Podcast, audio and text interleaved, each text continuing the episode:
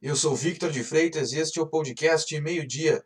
Os destaques da manhã desta sexta-feira, dia 4 de setembro de 2020 são: A partir de 1 de outubro, as passagens de ônibus intermunicipais ficam mais caras na região metropolitana e no litoral norte do Rio Grande do Sul. Na região metropolitana, o aumento é de 2,6%.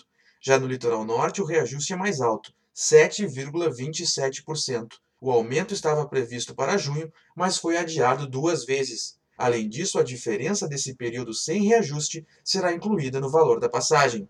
A concessionária de energia elétrica RGE foi multada em 36 milhões e 500 mil reais por descumprir o limite de interrupção para clientes no estado. A decisão é da Agergs, agência que regula os serviços delegados no estado.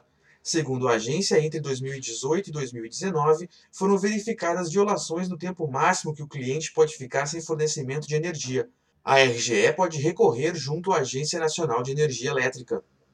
Um homem morreu e outro ficou ferido após tiroteio com a Brigada Militar no bairro Medianeira, em Porto Alegre. O caso ocorreu na madrugada de hoje.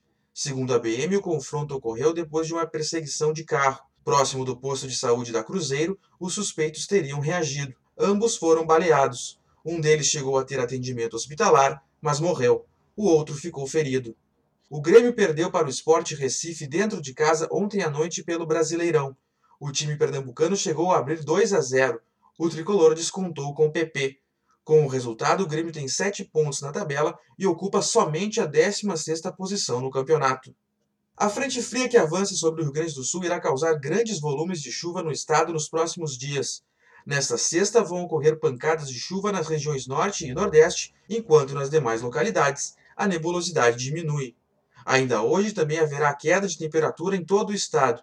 No final de semana, a previsão é de chuva na maioria das regiões. Acesse agora rs.com e confira estas e outras notícias. Envie esse podcast para seus conhecidos e acompanhe nossas redes sociais. Até a próxima!